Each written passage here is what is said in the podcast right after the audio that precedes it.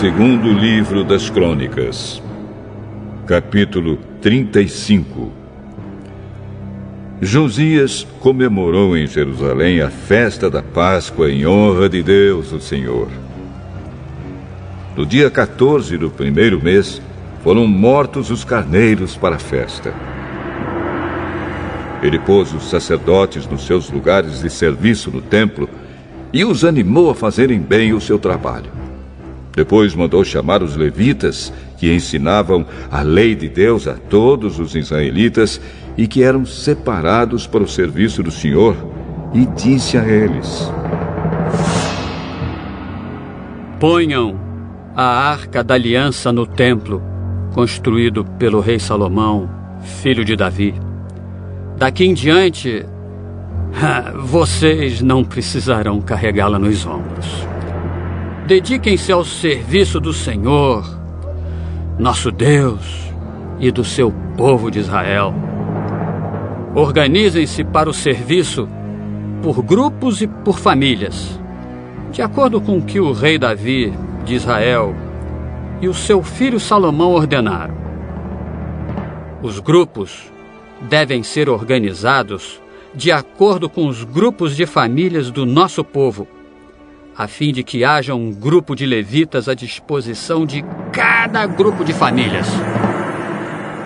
Matem os carneiros para a Páscoa, purifiquem-se e preparem a festa, a fim de que os seus irmãos, os outros israelitas, comemorem a Páscoa de acordo com as ordens que Deus nos deu por meio de Moisés. Do seu gado e dos seus rebanhos, o rei Josias deu ao povo os animais para a festa da Páscoa: trinta mil carneiros e cabritos, e três mil touros. As autoridades também deram ofertas ao povo, aos sacerdotes e aos levitas. E Rilquias, Zacarias e Jeiel, os administradores do templo, deram aos sacerdotes dois mil e seiscentos carneiros e cabritos e trezentos touros para os sacrifícios da Páscoa. Os chefes dos levitas, Conanias, os seus irmãos Semaías e Netanel, e também Razabias, Jeiel e Josabade, deram aos levitas cinco mil carneiros e cabritos e quinhentos touros para a Páscoa. Quando tudo estava pronto para a festa, os sacerdotes foram para os seus lugares e os levitas se juntaram em grupos, de acordo com o que o rei havia ordenado. Aí foram mortos os carneiros e os cabritos. Os levitas tiravam a pele dos animais, davam o sangue aos sacerdotes e estes borrifavam o altar com ele entregaram ao povo, segundo os grupos de famílias, a gordura dos animais que seria queimada como sacrifício a Deus, o Senhor, de acordo com o que a lei de Moisés manda. E fizeram a mesma coisa com os touros. Depois assaram os animais de acordo com a lei. Cozinharam as outras ofertas sagradas em panelas, caldeirões e frigideiras e distribuíram rapidamente para todo o povo. Em seguida, os levitas prepararam o que era deles e dos sacerdotes, os descendentes de Arão. Os levitas precisaram fazer isso porque os sacerdotes ficaram ocupados até a noite, oferecendo a Deus os animais que eram completamente queimados e a gordura. Os cantores do grupo de Asaf estavam nos seus lugares, de acordo com as ordens do rei Davi e de Asaf, de Remã e de Gedutum, o profeta do rei. Os guardas também estavam nos seus lugares guardando os portões do templo. Nenhum deles precisou abandonar o seu posto, pois os seus colegas, os outros levitas, prepararam a parte dos sacrifícios que era deles. Assim, tudo foi feito naquele dia para a adoração de Deus, o Senhor, como o rei Josias havia ordenado.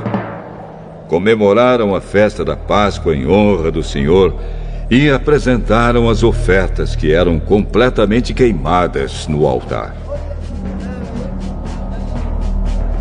Durante sete dias, todos os israelitas que estavam em Jerusalém tomaram parte na festa da Páscoa e na festa dos pães sem fermento. Desde o tempo do profeta Samuel, os israelitas nunca haviam comemorado uma festa da Páscoa como esta. Nenhum outro rei de Israel comemorou a festa como Josias fez com os sacerdotes e os levitas, com o povo de Judá e de Israel que estava presente e com os moradores de Jerusalém. Foi no ano 18 do seu reinado que essa Páscoa foi comemorada. Depois de tudo isso, quando Josias já havia acabado de pôr em ordem o templo e o culto, o rei Neco do Egito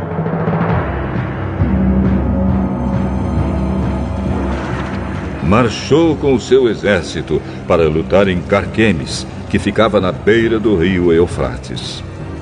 Josias saiu com seu exército para lutar contra ele, mas Neco lhe mandou a seguinte mensagem: Rei de Judá, você não tem nada a ver com esta luta. Eu não vim lutar contra você, mas contra os meus inimigos. E Deus mandou que eu me apressasse. Deus está comigo. Portanto, se você lutar contra Deus, ele o destruirá. Mas Josias não voltou atrás. Ele não quis dar atenção ao aviso que Deus estava dando por meio do rei Neco. Pelo contrário, ele se disfarçou e marchou para lutar contra Neco no vale de Megido. Os soldados egípcios atiraram flechas contra Josias e ele gritou para os seus oficiais: Estou gravemente ferido! Tirem-me daqui! Os oficiais o tiraram do seu carro de guerra e o puseram em outro carro e o levaram para Jerusalém. Josias morreu e foi sepultado nos túmulos dos reis. Todo o povo de Judá e de Jerusalém chorou a morte dele. O profeta Jeremias compôs uma canção de enterro em honra de Josias. Até hoje, os cantores e as cantoras cantam essa canção quando choram a morte de Josias. Já se tornou costume em Israel cantar essas canções, que estão escritas no livro de Lamentações. Josias fez muitas outras coisas e praticou atos de bondade em obediência à lei de Deus, o Senhor. Tudo o que ele fez, desde o começo até o fim do seu reinado, está escrito na história dos reis de Israel e de Judá.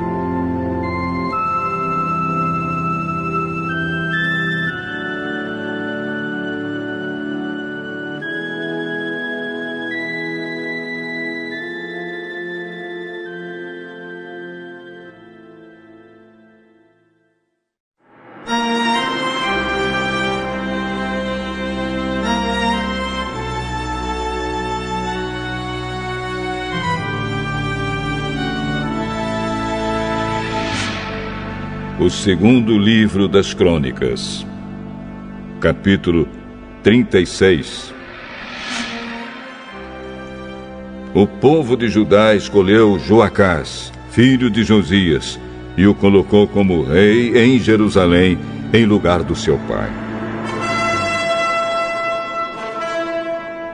Joacás tinha 23 anos de idade quando se tornou rei de Judá. Ele governou três meses em Jerusalém. Joacás foi tirado do trono pelo rei Neco do Egito, o qual também obrigou o povo de Judá a pagar 3.400 quilos de prata e 34 quilos de ouro. Neco pôs Eliaquim, irmão de Joacás, como rei de Judá e de Jerusalém, e mudou o nome dele para Jeoaquim.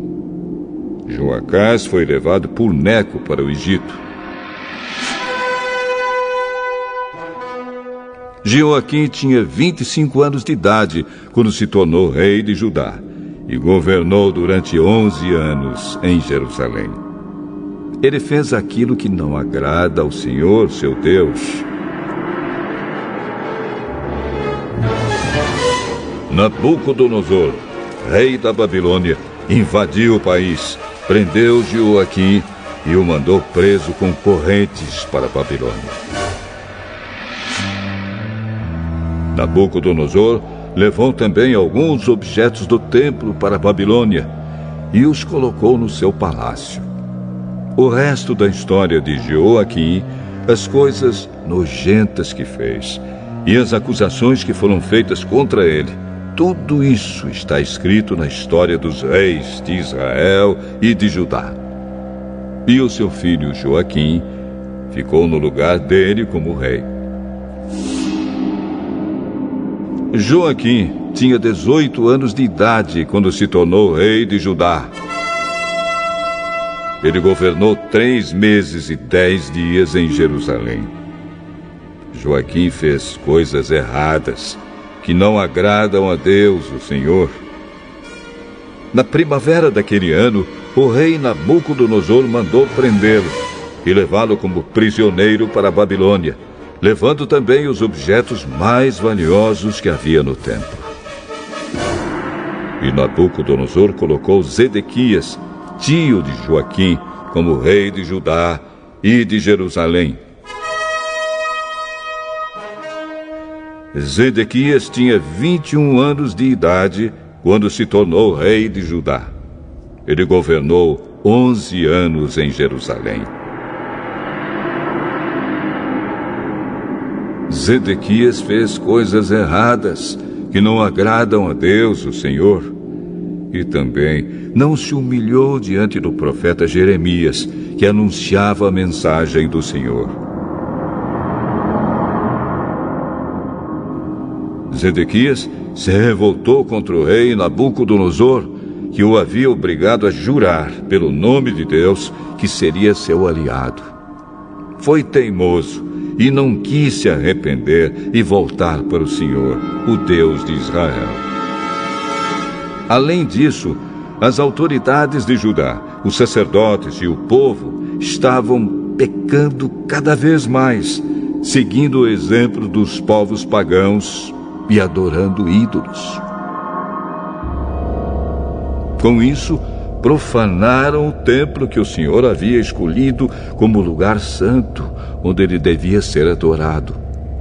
O Senhor, o Deus dos seus antepassados, continuou a avisá-los por meio dos seus profetas, porque tinha pena do seu povo e do templo, a sua casa. Mas eles riram desses mensageiros de Deus, rejeitaram as suas mensagens e zombaram deles. Finalmente, Deus ficou tão irado com seu povo que não houve mais remédio. Então Deus fez com que o rei da Babilônia marchasse com o seu exército contra eles. Ele matou os moços à espada, até mesmo no templo, e não teve dó de ninguém, nem dos moços, nem das moças, nem dos adultos, nem dos velhinhos. Deus entregou todos nas mãos do rei da Babilônia. Este pegou todos os objetos do templo, os grandes e os pequenos, todos os tesouros do templo, do rei e das altas autoridades, e levou tudo para a Babilônia. Os soldados queimaram o templo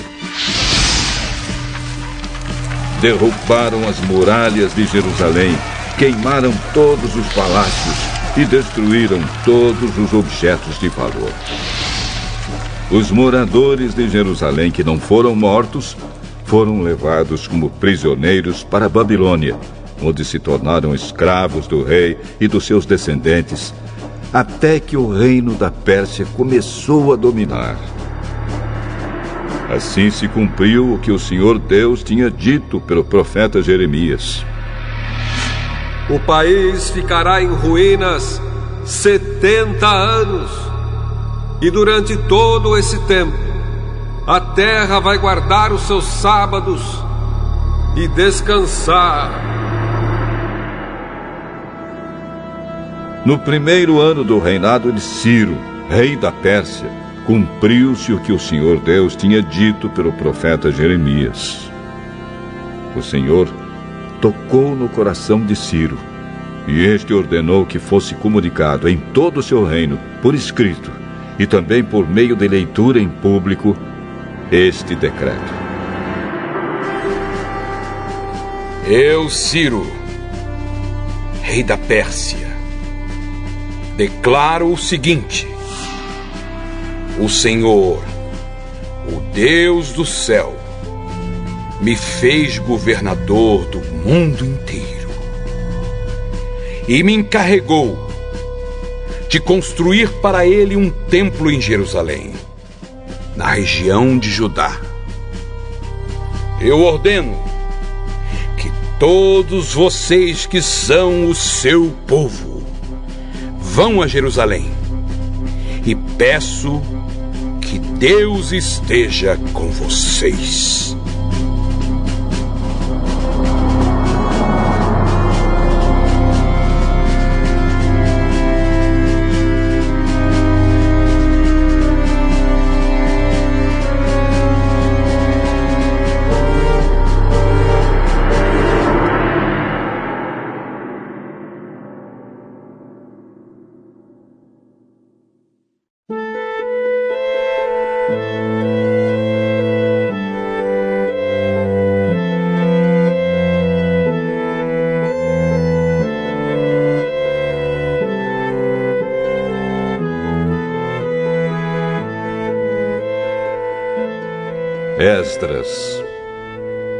Capítulo 1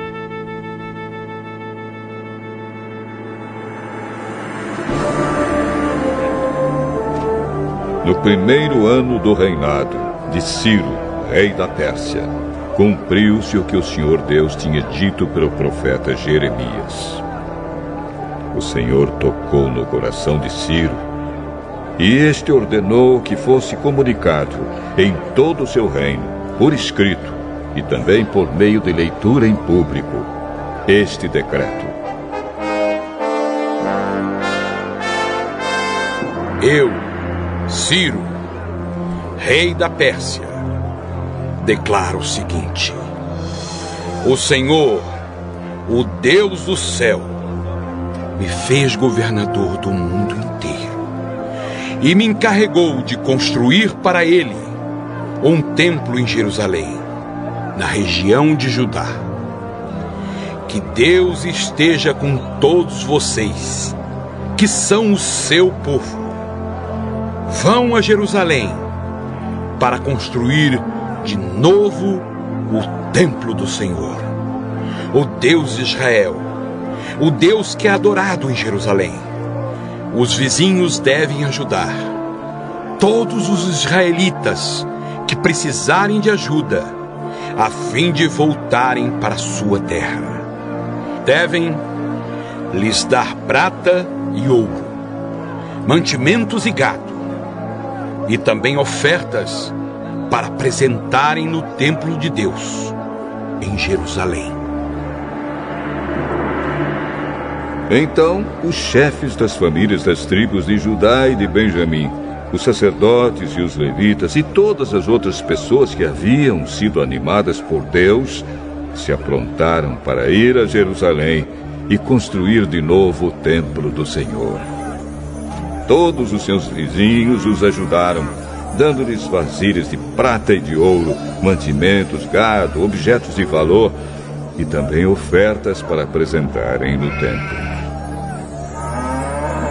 O rei Ciro entregou as tigelas e taças que Nabucodonosor havia tirado do templo do Senhor em Jerusalém e levado para o templo dos seus deuses.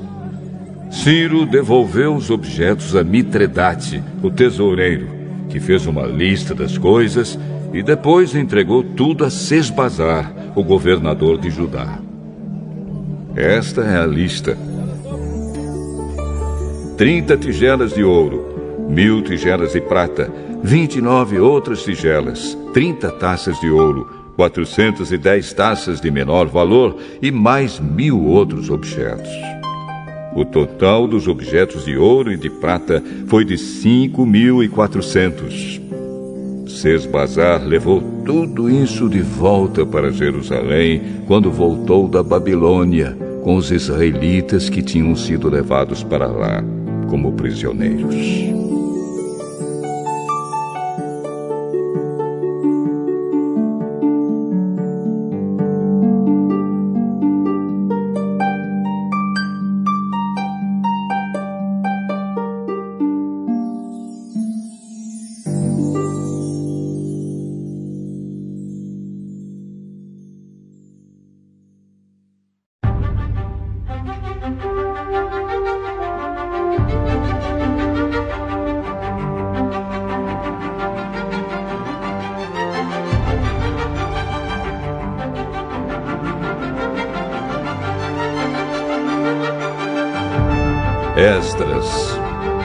Capítulo 2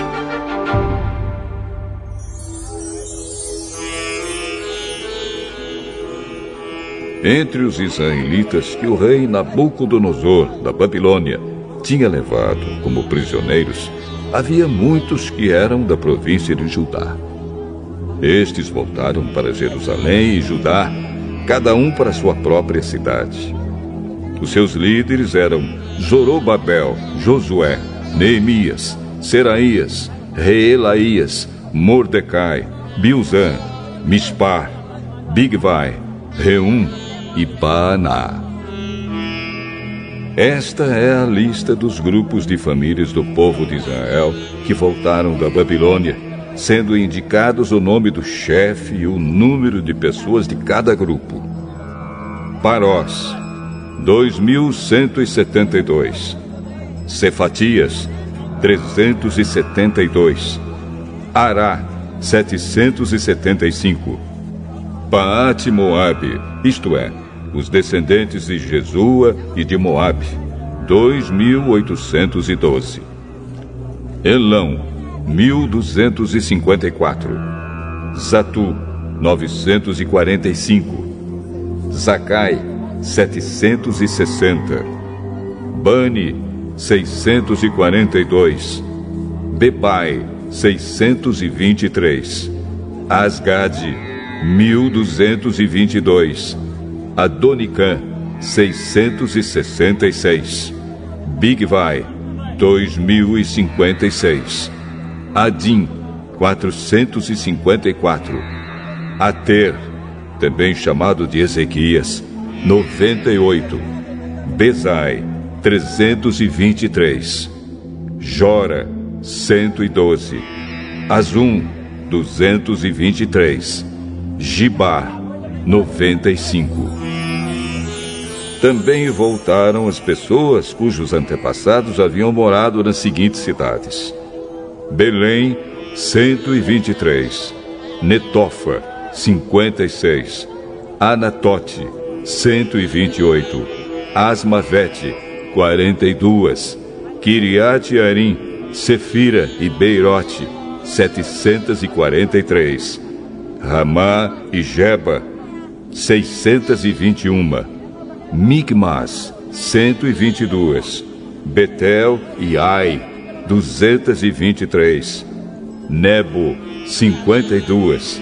Magbis, 156 a outra Elão, 1254, Arim, 320, Lode, Adide e Ono, 725, Jericó, 345, Senaá, 3630. Esta é a lista dos grupos e famílias de sacerdotes que voltaram do cativeiro sendo indicados o nome do chefe e o número de pessoas de cada grupo. Gedaías, descendente de Jesua, 973. Imer, 1052. Pazur, 1247. Arim, 1017. Esta é a lista dos grupos de famílias de levitas que voltaram do cativeiro. Levitas, descendentes de Jesua e Cadmiel, que eram descendentes de Odavias, 74. Músicos, descendentes de Asaf, 128. Porteiros, descendentes de Salum, de Ater, de Talmon, de Acube, de Atita e de Sobai. Ao todo, 139.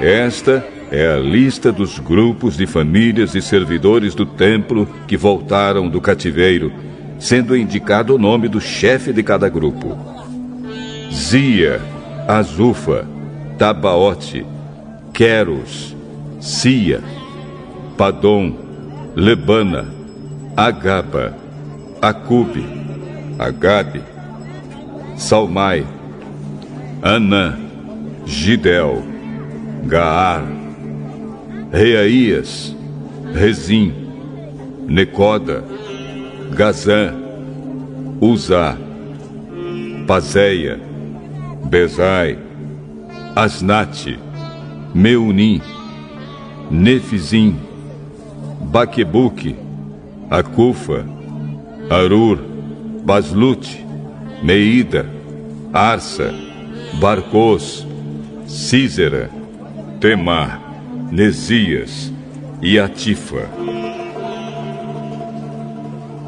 Esta é a lista dos grupos de famílias e servidores de Salomão que voltaram do cativeiro, sendo indicado o nome do chefe de cada grupo: Sotai, Soferete, Peruda, Jaala, Darcon, Gidel, Cefatias, Atil, Boquerete Azebaim e Ami.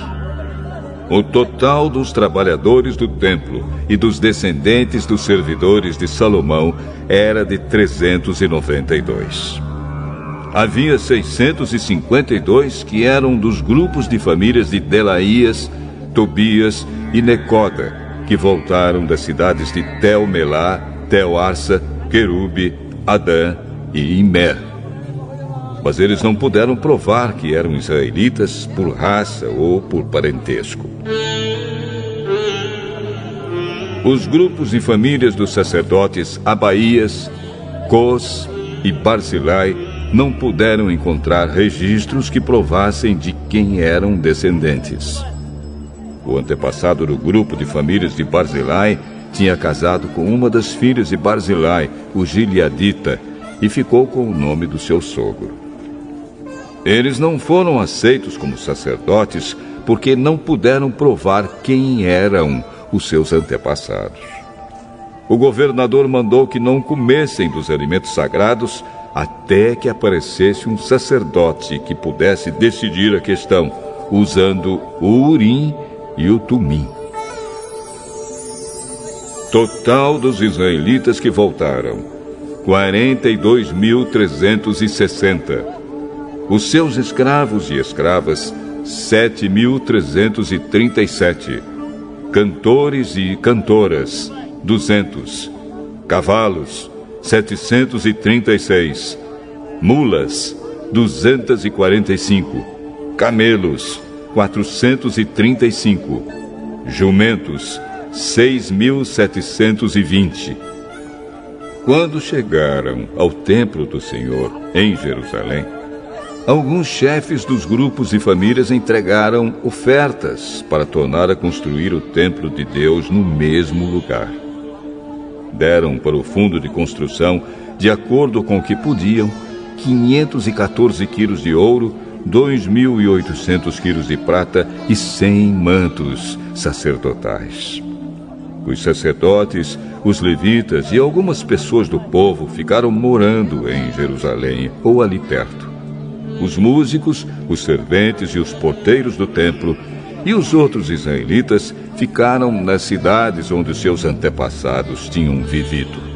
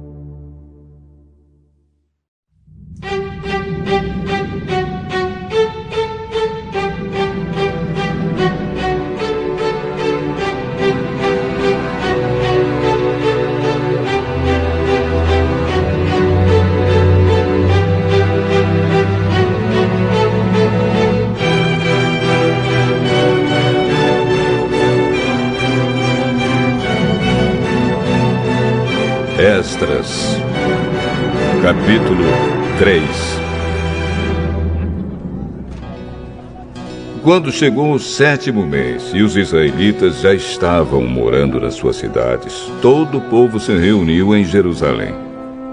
Então o sacerdote Josué, filho de Josadaque, e os seus companheiros, os outros sacerdotes, e também Zorobabel, filho de Salatiel, e os seus parentes, construíram o altar do Deus de Israel para oferecer sobre ele os sacrifícios que manda a lei de Moisés, homem de Deus.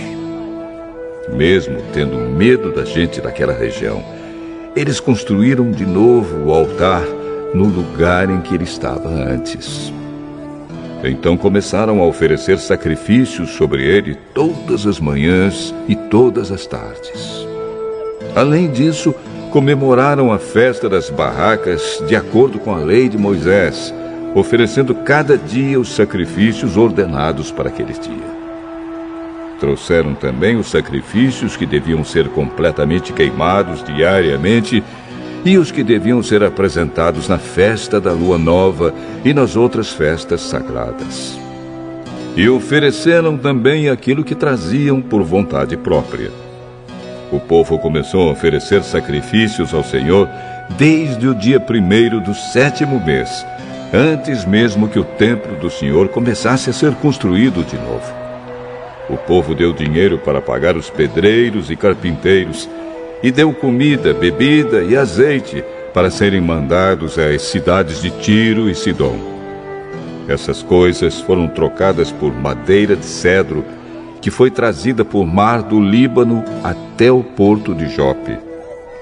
Tudo isso foi feito com a permissão de Ciro, rei da Pérsia. E assim, no ano seguinte ao da sua volta, no segundo mês, os israelitas começaram a construir de novo o templo de Deus, que fica em Jerusalém.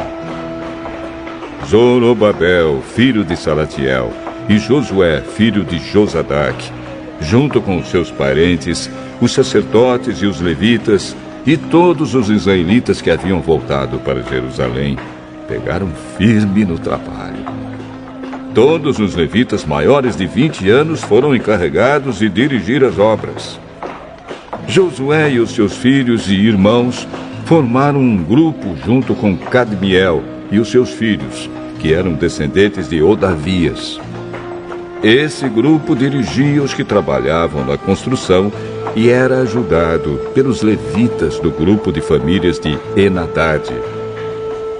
Quando os construtores colocaram os alicerces do templo, os sacerdotes ficaram de pé, vestidos com roupas especiais para aquela ocasião e com trombetas nas mãos. Os levitas descendentes de Asaf carregavam pratos musicais para louvar a Deus, o Senhor, de acordo com o que Davi, rei de Israel, havia mandado. Uns cantavam louvores e agradeciam ao Senhor, e os outros respondiam. Eles diziam: O Senhor é bom. Ai, o seu amor pelo povo de Israel dura para sempre. E todo o povo gritava bem alto e louvava o Senhor, porque a construção do seu novo templo já havia começado. Muitos sacerdotes, levitas e chefes de famílias eram velhos e tinham visto o primeiro templo. Eles choravam alto ao verem que os alicerces do novo templo haviam sido colocados. Mas os outros que estavam ali gritavam de alegria e assim ninguém podia saber se o povo gritava de alegria ou se chorava, pois gritavam tão alto que de longe se ouvia o barulho.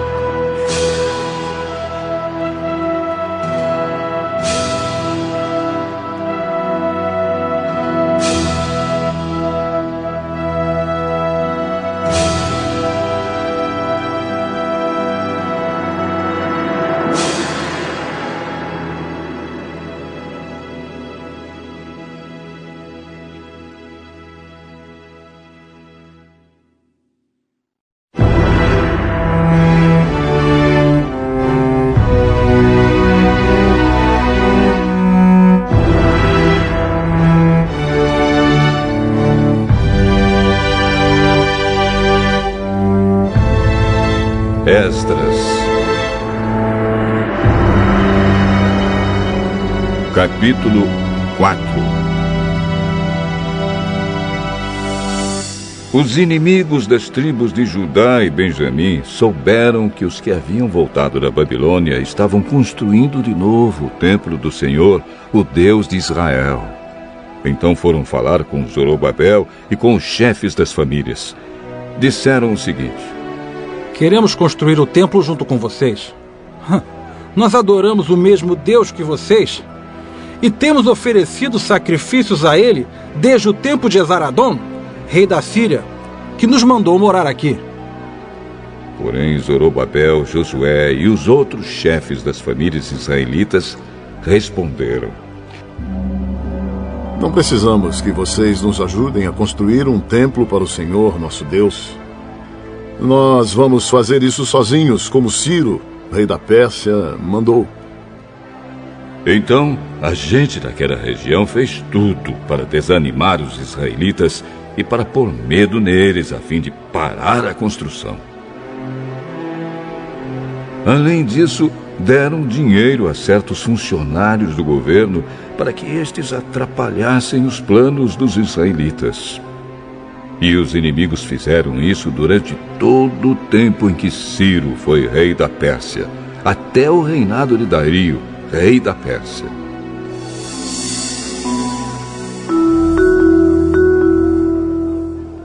No começo do reinado de Xerxes, os inimigos escreveram uma acusação contra os moradores de Judá e de Jerusalém.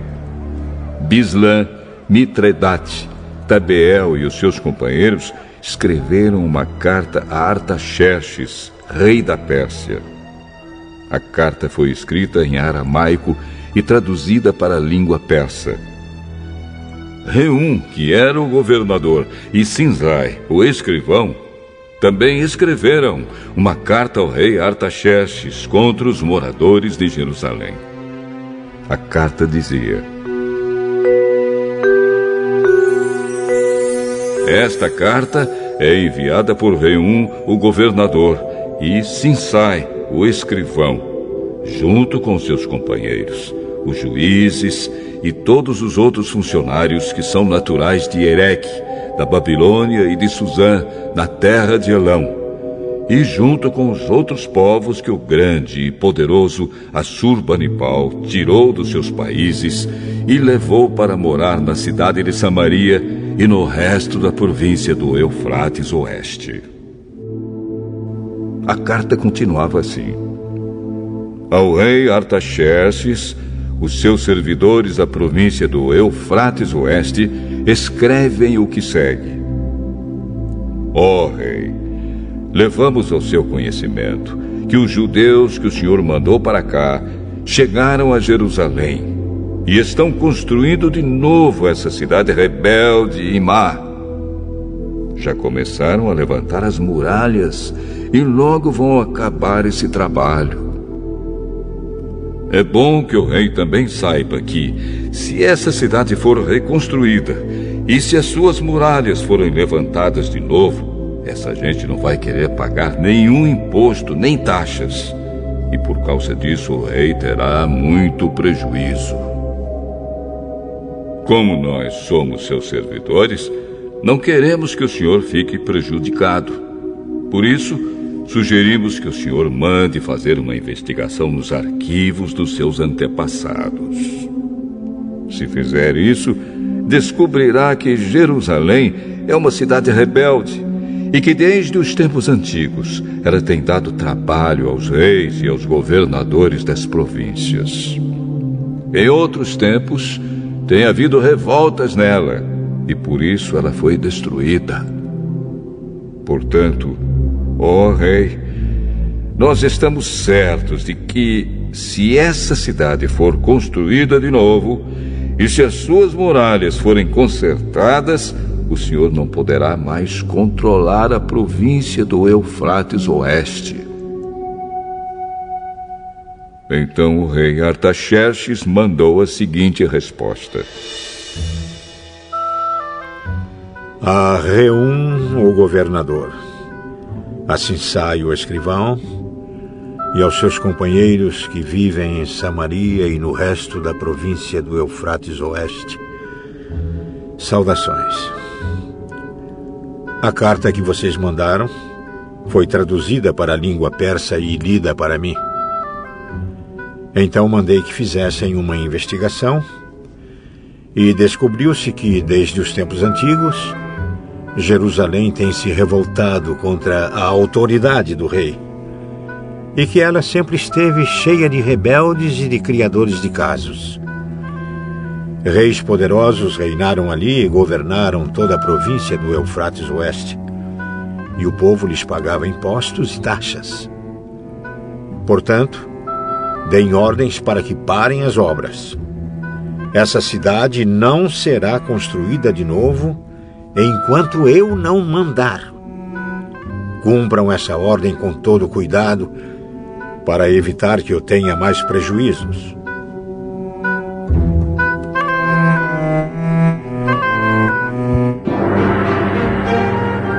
A carta do rei Artaxerxes foi lida para Reum, para Sinsai e para os seus companheiros.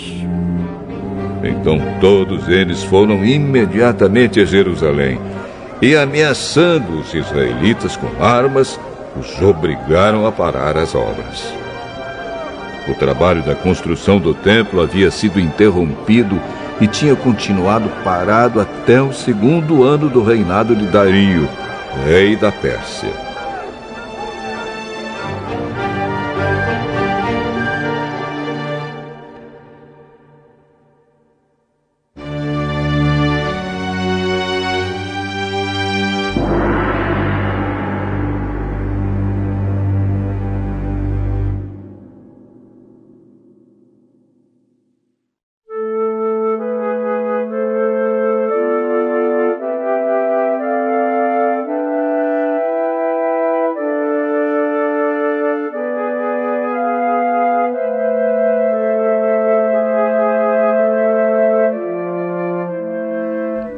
Esdras, capítulo 5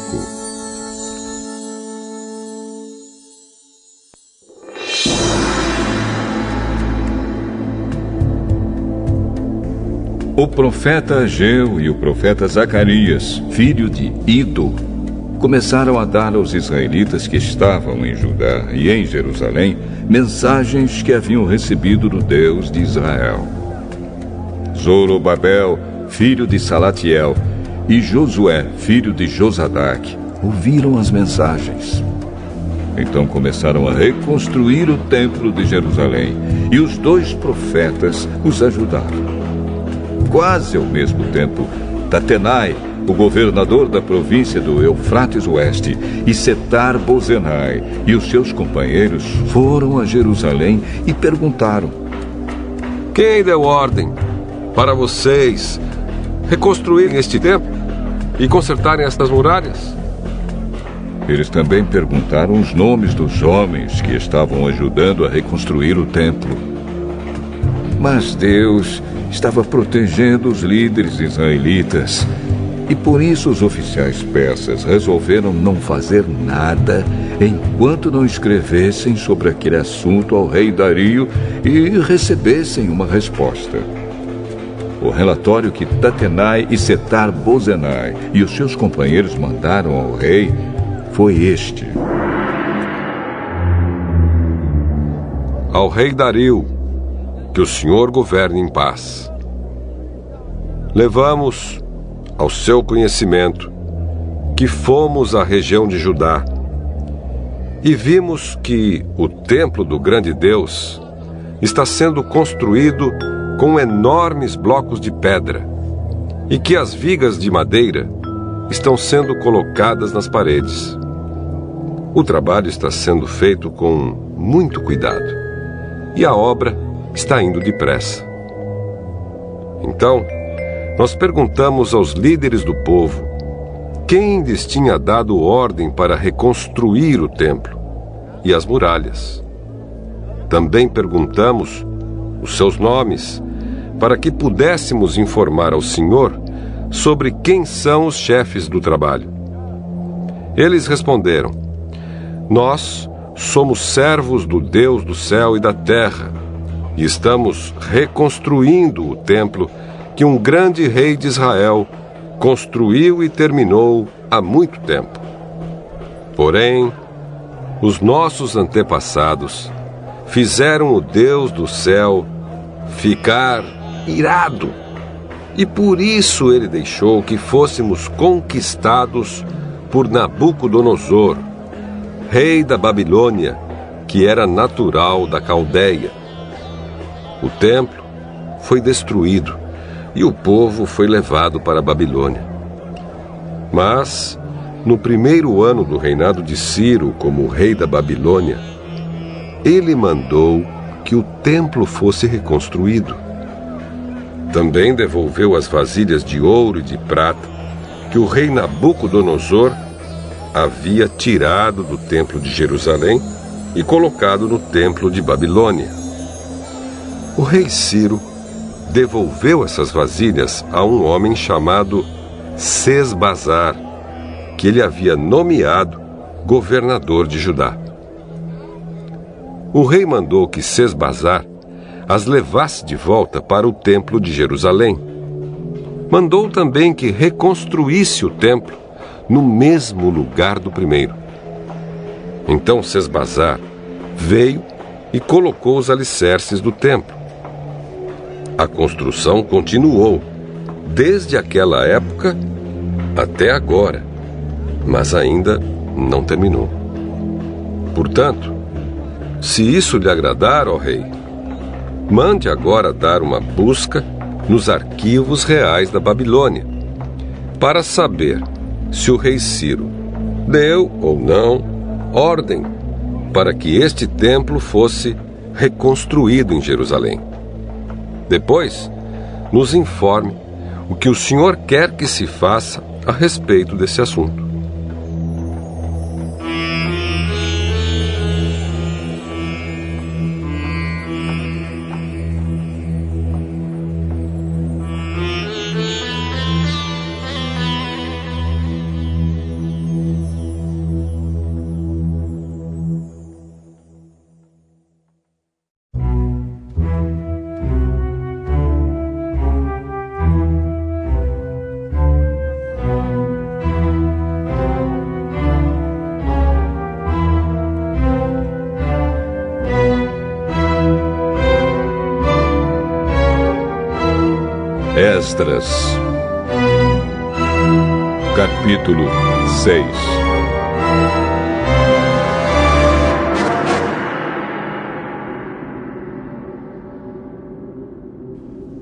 Então o rei Dario mandou que dessem uma busca nos arquivos reais da Babilônia, onde eram guardados os documentos.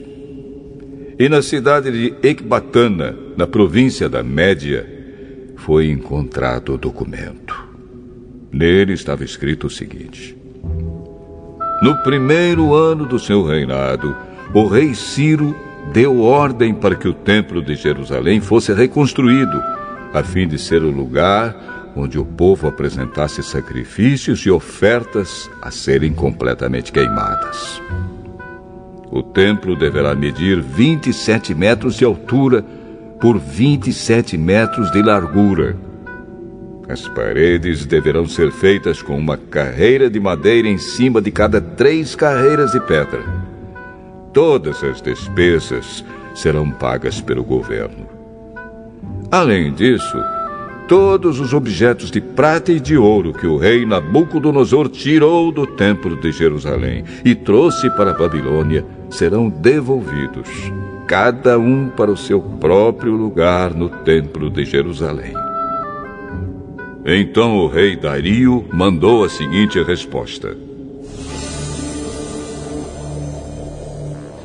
São estas as ordens do rei Dario para Tatenai, governador da província do Eufrates Oeste, para Setar Bozenai e para os seus companheiros oficiais da província do Eufrates Oeste.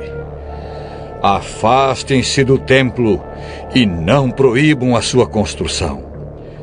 Deixem que o governador de Judá e os líderes israelitas reconstruam o templo de Deus no lugar onde ficava o que foi destruído. Por meio desta carta, ordeno que vocês os ajudem na construção. As despesas serão pagas imediatamente para que a obra não pare. O dinheiro para isso será tirado do Tesouro Real, isto é, dos impostos recebidos na província do Eufrates Oeste. Deem aos sacerdotes de Jerusalém todos os dias, sem falta, tudo o que eles disserem que precisam: bois novos, carneiros e carneirinhos para serem completamente queimados como ofertas ao Deus do céu. E deem também trigo, sal, vinho e azeite. Isso será feito para que assim eles ofereçam sacrifícios que agradem ao Deus do céu e orem pedindo as suas bênçãos para mim e para os meus filhos. Se alguma pessoa desobedecer a esta ordem, ordeno também que vocês atravessem o seu corpo com uma viga pontuda tirada da sua casa. Depois, finquem a viga no chão.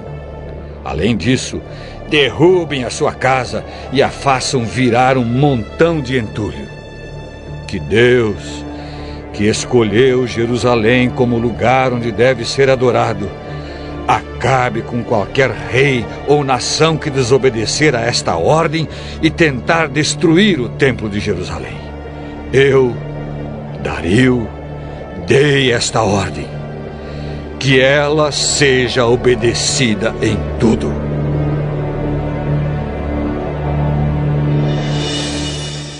Então o governador Tatenai, Setar Bozenai e os seus companheiros fizeram exatamente o que o rei tinha ordenado. Os líderes israelitas progrediram na construção do templo, animados pelas mensagens do profeta Ageu e do profeta Zacarias, filho de Ido. Eles terminaram o templo conforme as ordens do Deus de Israel e de Ciro, Dario e Artaxerxes, reis da Pérsia. Acabaram a construção do templo no dia 3 do mês de Adar, no sexto ano do reinado de Dario.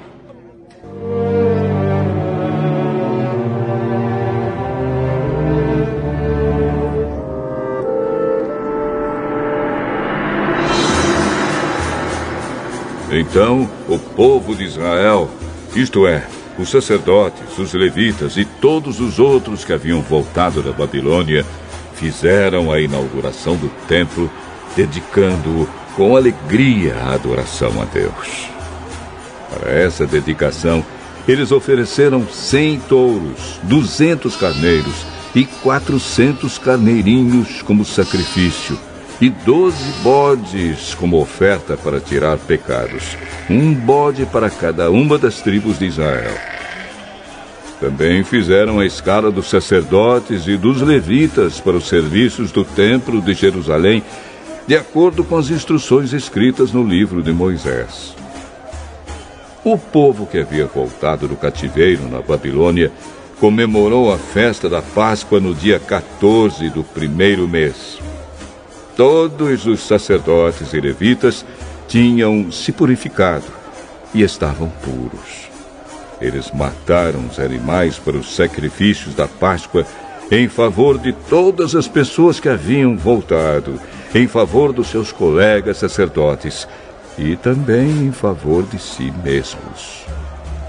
Todos os israelitas que haviam voltado da Babilônia comeram da carne dos sacrifícios e todos aqueles que haviam abandonado os costumes pagãos dos povos da terra de Canaã e tinham passado a adorar o Senhor, o Deus de Israel, também comeram.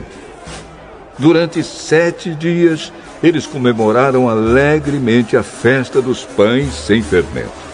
Estavam muito contentes, porque o Senhor havia feito o rei da Assíria ficar a favor deles ajudando-os no trabalho da reconstrução do templo.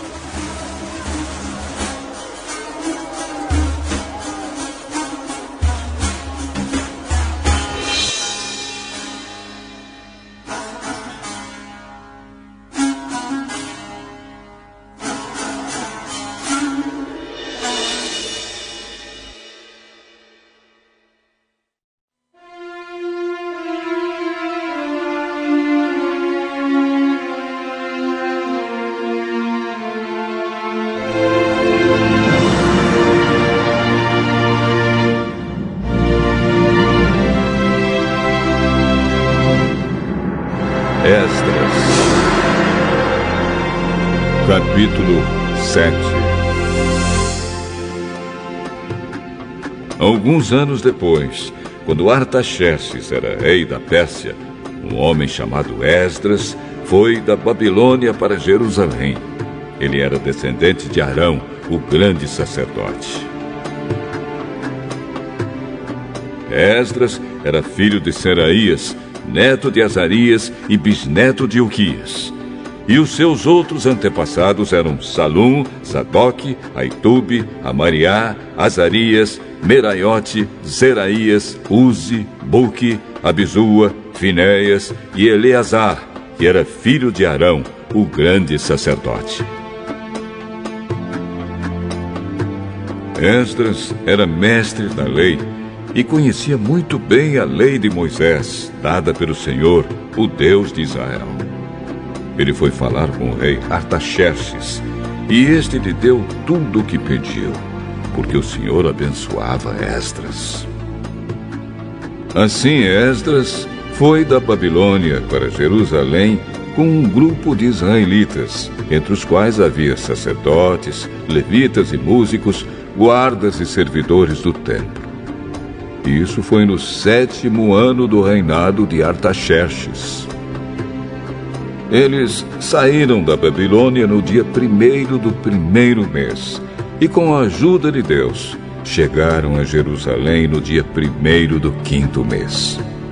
Esdras havia dedicado a sua vida a estudar e a praticar a lei do Senhor e a ensinar todos os seus mandamentos ao povo de Israel.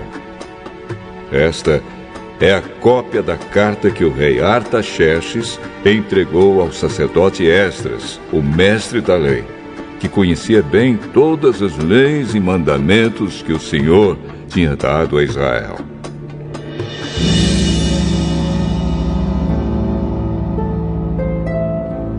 Esta carta de Artaxerxes, o rei dos reis, é para o sacerdote Esdras, mestre da lei do Deus do céu.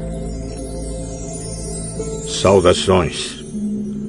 Ordeno que, de todo o meu reino, podem ir com você para Jerusalém todos os israelitas que quiserem, isto é, gente do povo, sacerdotes e levitas. Eu, o rei, junto com os meus sete conselheiros, mando que você vá a Jerusalém e a Judá, para ver se a lei do seu Deus que lhe foi entregue está sendo bem obedecida. Leve as ofertas de ouro e de prata que eu e os meus conselheiros queremos dar ao Deus de Israel, que tem o seu templo em Jerusalém.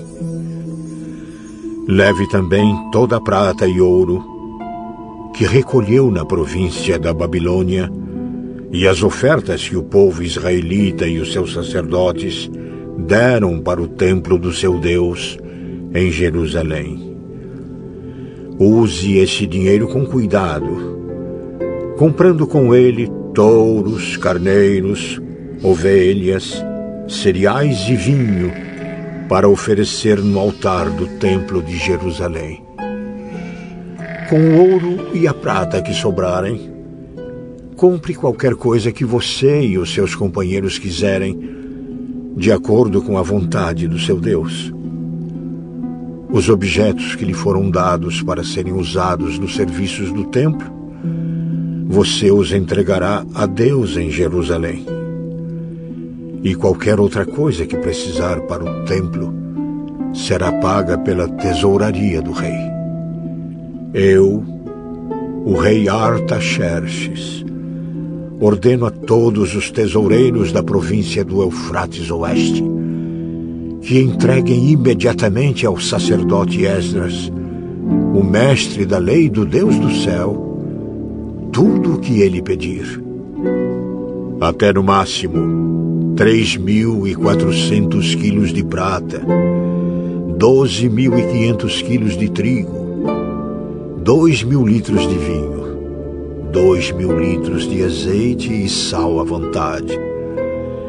Deverão ser cumpridas com todo cuidado as ordens que o Deus do céu der a respeito do seu templo, para que assim eu tenha a certeza de que ele nunca ficará irado comigo, nem com os meus descendentes que forem reis depois de mim.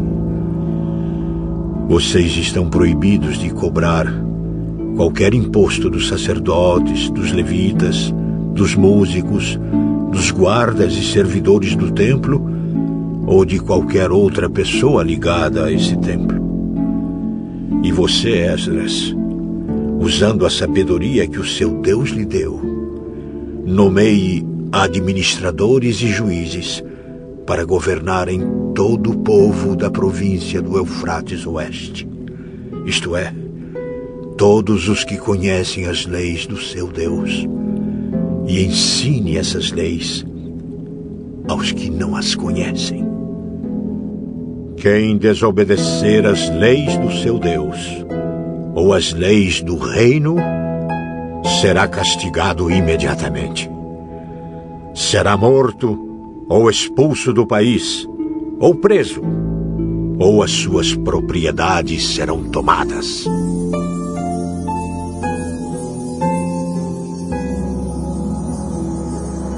Esdras disse: Louvado seja o Senhor, o Deus dos nossos antepassados, que pôs no coração do rei o desejo de honrar dessa maneira o templo do Senhor em Jerusalém. Pois, sabendo que o Senhor estava comigo, criei coragem e conquistei a boa vontade do rei dos seus conselheiros e de todos os seus oficiais poderosos. Assim o Senhor, meu Deus, me animou e eu consegui convencer muitos chefes dos grupos de famílias de Israel a voltarem comigo para nossa terra.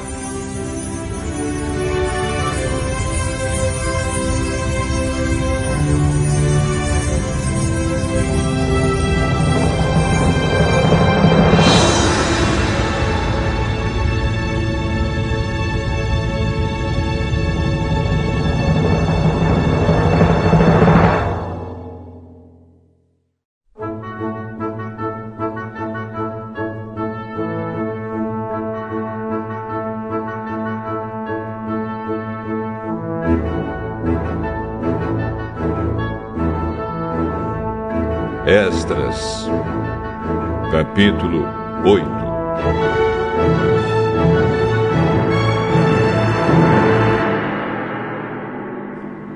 Esta é a lista dos chefes de grupos de famílias que estavam na Babilônia e que voltaram com Esdras para Jerusalém quando Artaxerxes era rei.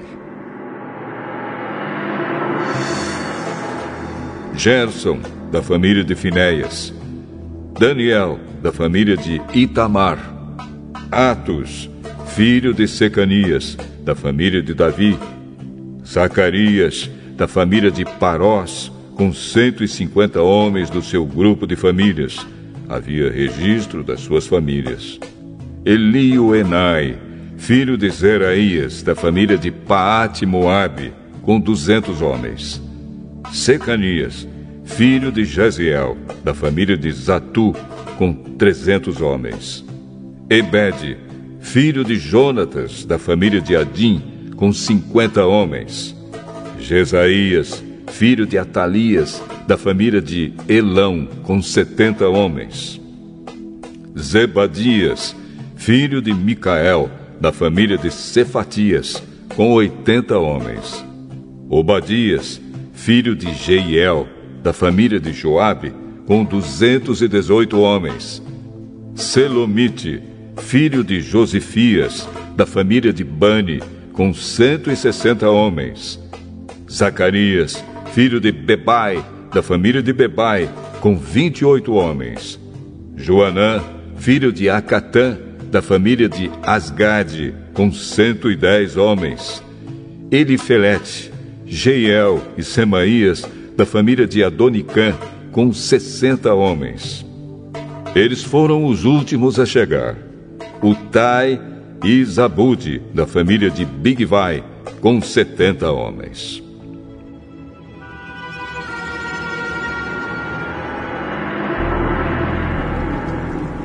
Eu, Esdras, reuni toda essa gente perto do rio que corre para a cidade de Aava. E ficamos acampados ali três dias. Quando examinei o povo, mais cuidado, vi que no meio deles havia sacerdotes, porém não havia nenhum levita. Aí mandei chamar nove líderes: Eliezer, Ariel, Semaías, Eunatã, Jaribe, Eunatã, Natã, Zacarias e Mesulã. E chamei também dois professores, Joiaribe e Eunatã. Eu mandei que eles fossem procurar Ido, o chefe do lugar chamado Casifia, e dissessem a ele e aos seus colegas servidores do templo que nos mandassem gente para servir a Deus no templo. E, porque Deus estava nos abençoando, eles nos mandaram um homem muito capaz, chamado Serebias, levita da família de Mali. Dezoito dos seus filhos e irmãos vieram com ele. Eles também mandaram Asabias e Jesaías, da família de Merari, com vinte dos seus filhos e irmãos. Vieram também duzentos e vinte servidores do templo, os quais eram descendentes daqueles que o rei Davi e os seus oficiais haviam escolhido para ajudar os levitas. E fizeram uma lista com os nomes de todos eles. Então, ali perto do rio Ava, dei ordem para que houvesse um dia de jejum. Todos nós deveríamos nos ajoelhar diante do nosso Deus e lhe pedir que nos dirigisse na nossa viagem e nos protegesse, os nossos filhos e tudo que era nosso. Eu tinha dito ao rei que o nosso Deus protege todos os que confiam nele porém que a sua força e a sua ira vão contra aqueles que o abandonam. Por isso, fiquei com vergonha de pedir ao rei uma tropa de soldados da cavalaria para nos defender dos nossos inimigos durante a viagem. Assim, nós jejuamos e oramos, pedindo a Deus que nos protegesse e ele atendeu às nossas orações. Dos chefes dos sacerdotes, eu escolhi Serebias, Asabias e outros dez. Então pesei a prata, o ouro e os objetos que o rei, os seus conselheiros e funcionários e o povo de Israel haviam dado para serem usados no templo. E entreguei tudo a esses sacerdotes. O que eu entreguei foi o seguinte: 22 mil quilos de prata, 100 objetos de prata, pesando 70 quilos, 3.500 quilos de ouro, 20 taças de ouro, pesando 8 quilos e meio, dois objetos de fino bronze, preciosos como ouro, então eu disse a eles: Vocês estão separados para servir o Senhor, o Deus dos seus antepassados. E também estão separados para o Senhor todos estes objetos de prata e de ouro trazidos a ele como ofertas feitas por vontade própria. Tomem bem conta deles até que vocês cheguem ao templo. Ali nas salas do templo do Senhor.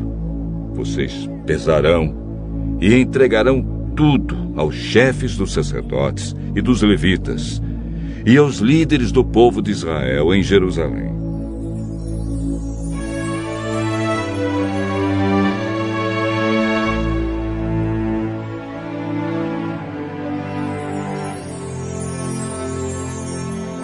Então os sacerdotes e os levitas receberam a prata, o ouro e os objetos, a fim de os levar para o templo de Jerusalém.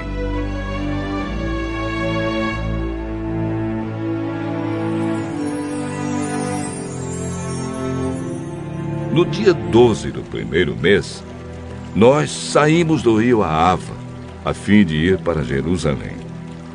O nosso Deus esteve conosco durante a viagem e nos protegeu dos ataques dos inimigos e dos bandidos.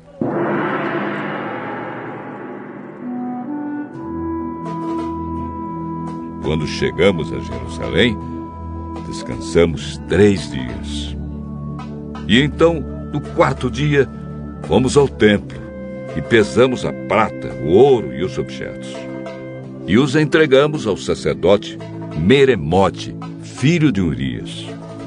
Com ele estavam Eleazar, filho de Finéias, e dois levitas, Josabade, filho de Jesua, e Noadias, filho de Binui. A prata, o ouro e os objetos foram contados e pesados, e o peso foi anotado. Depois, todos os que voltaram da Babilônia entregaram animais para serem completamente queimados como sacrifícios ao Deus de Israel. Eles ofereceram doze touros em favor do povo de Israel, noventa e seis carneiros, setenta e sete carneirinhos, e para purificar o povo dos pecados, doze bodes. Todos esses animais foram completamente queimados como sacrifícios a Deus, o Senhor. Depois entregaram a ordem do rei às autoridades do reino e aos governadores da província do Eufrates Oeste. E estes ajudaram o povo e o culto no templo de Deus.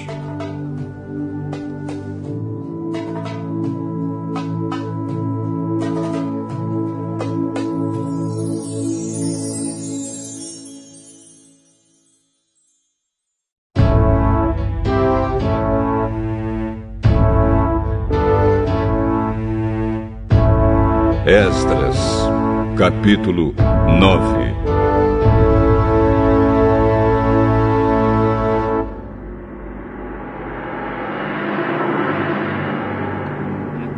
Depois que tudo isso foi feito, alguns líderes do povo de Israel vieram falar comigo. Eles me contaram que o povo, os sacerdotes e os levitas não tinham ficado separados das pessoas e dos costumes pagãos e nojentos dos cananeus, dos heteus, dos perizeus, dos jebuseus, dos amonitas, dos moabitas, dos egípcios e dos amorreus. Homens israelitas haviam casado com mulheres estrangeiras. E assim o povo escolhido por Deus tinha se misturado com gente de outros povos. E os chefes e líderes do povo haviam sido os primeiros a cometer esse pecado. Quando vi isso, rasguei as minhas roupas em sinal de tristeza. Arranquei os meus cabelos e a barba e me sentei, muito desgostoso. Fiquei ali sentado, cheio de desgosto, até a hora do sacrifício da tarde. E o povo começou a se juntar em volta de mim. Eram os que estavam com medo por causa do que o Deus de Israel tinha dito a respeito dos pecados dos que tinham voltado da Babilônia. Quando chegou a hora do sacrifício da tarde, eu saí daquele abatimento e me ajoelhei para orar, usando ainda as roupas rasgadas. Então levantei as mãos para o Senhor, meu Deus, e disse: Oh Deus, estou muito envergonhado e não tenho coragem de levantar a cabeça na tua presença. Estamos afundados nos nossos pecados que sobem até o céu. Desde o tempo dos nossos antepassados, até hoje, nós, o teu povo, temos pecado muito.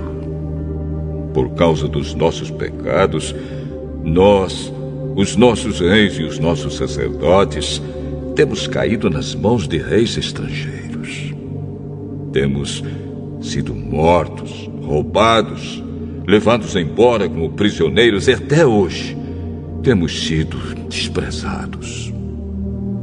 Mas agora, ó Senhor, nosso Deus, tu foste bondoso por algum tempo e deixaste que alguns de nós escapássemos e vivêssemos seguros neste lugar santo.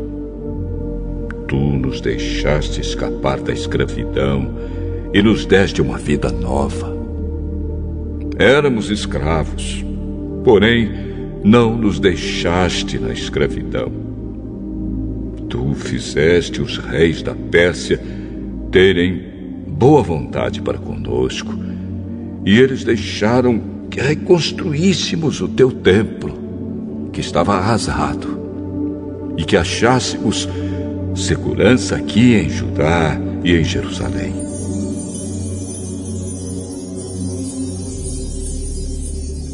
Mas agora, oh Deus, o que podemos dizer depois que tudo isso aconteceu? Nós desobedecemos a todos os mandamentos que deste por meio dos teus servos, os profetas.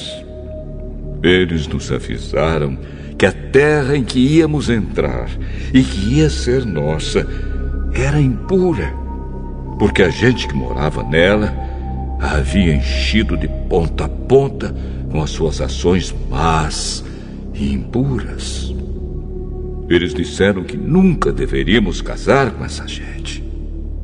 Disseram também que nunca deveríamos ajudá-los a ter paz e prosperidade se quiséssemos comer os bons alimentos produzidos pela terra e passá-la aos nossos descendentes para sempre.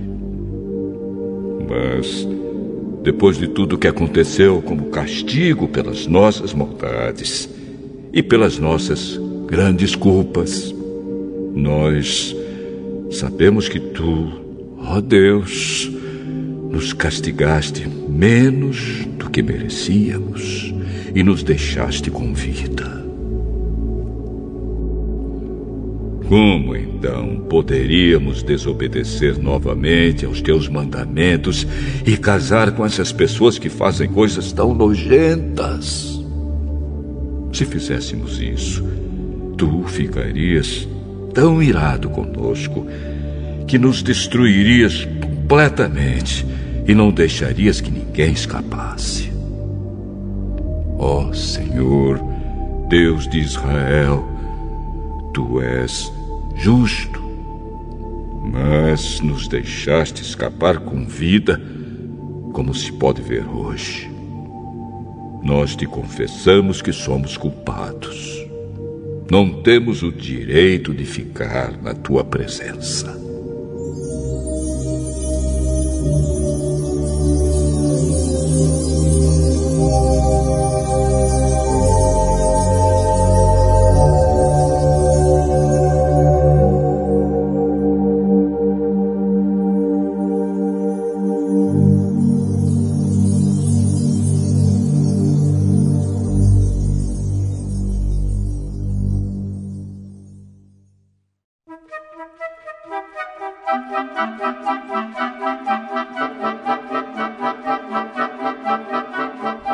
Esdras, capítulo 10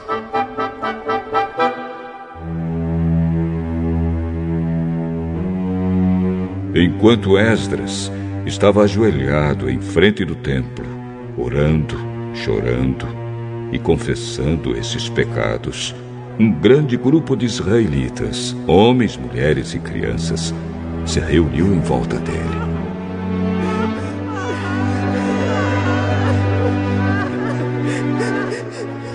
Eles também choravam amargamente.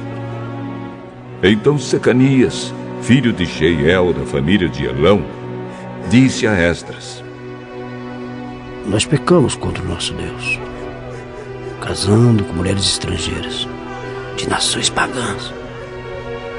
Porém, mesmo assim, ainda há esperança para o povo de Israel.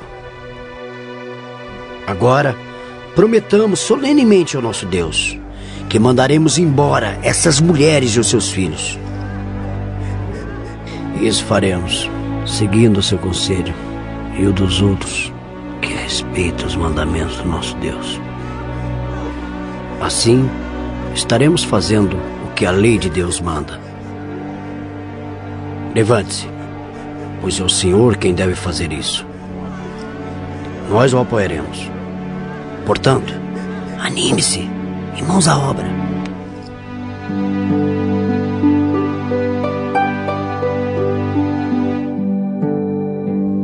Então Esdras se levantou e fez com que os chefes dos sacerdotes, os chefes dos levitas e todo o resto do povo jurassem que fariam o que Secanias tinha dito.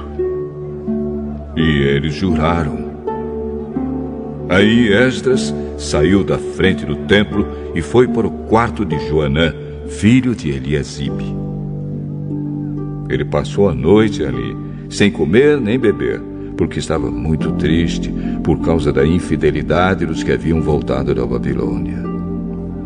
Depois mandaram anunciar em Jerusalém e em Judá que todos os que haviam voltado do cativeiro na Babilônia deviam reunir-se em Jerusalém. Avisaram também que, por ordem dos governadores e líderes do povo, qualquer pessoa que não chegasse no prazo de três dias perderia suas propriedades e também o direito de fazer parte do povo de Israel.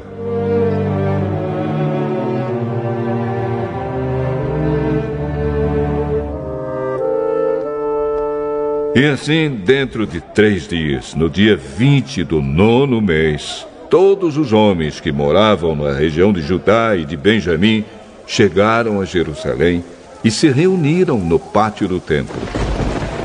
Estava caindo uma chuva forte e, por causa do tempo e da importância daquele assunto, todos tremiam.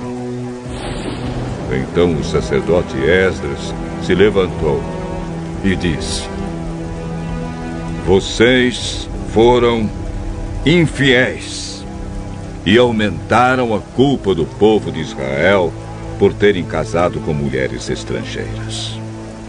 Portanto, confessem agora os seus pecados ao Senhor, o Deus dos seus antepassados, e façam o que lhe agrada.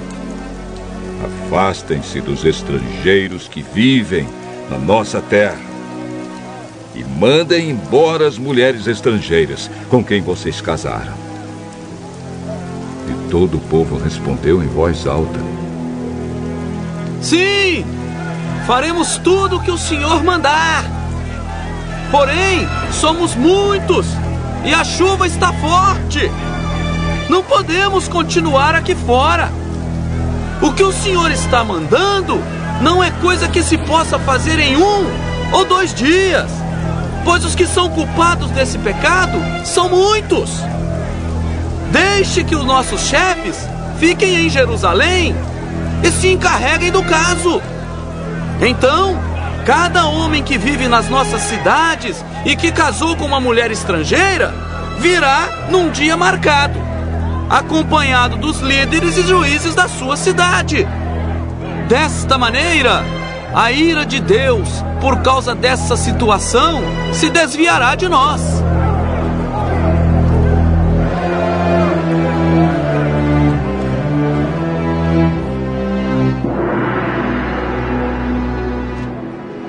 Ninguém foi contra o plano, a não ser Jonatas, filho de Azael, e Jazéias, filho de Tikva.